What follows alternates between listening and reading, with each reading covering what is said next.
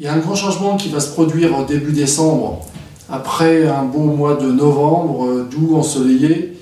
Et bien là, à partir euh, donc, tout début décembre, les conditions vont réellement changer, avec d'abord une dépression qui va arriver pour le nord, qui va nous apporter un petit peu de neige, mais surtout un refroidissement. Et puis ce qui va se passer au bout de 4-5 jours, et à nouveau une grosse dépression cette fois-ci par l'ouest. Et puis progressivement, on sent bien que cette grande stabilité eh bien, elle va disparaître et on va avoir du temps perturbé euh, sur le mois de décembre, progressivement des perturbations, de temps en temps un peu de redoux, mais on va vraiment changer de, de type de circulation météo. Et du coup, au niveau de la neige?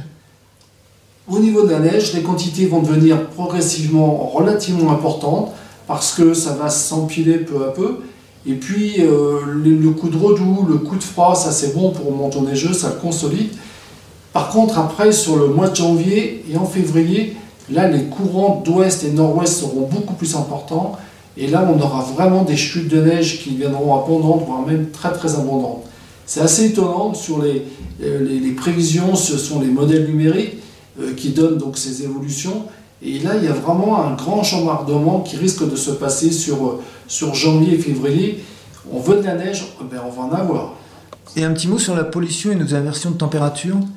Eh bien là, c'est grave, parce que la pollution est vraiment importante dans les fonds de vallée. C'est sûr qu'en altitude, il fait beau, il fait doux, c'est vraiment sympa. Par contre, dans les fonds de vallée, à cause de cette inversion de température, eh bien, la pollution augmente. Évidemment, elle est, elle est prisonnière euh, sous cette inversion de température.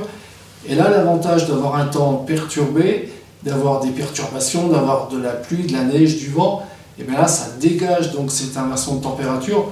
La pollution, elle est la même, mais elle est, elle est diluée.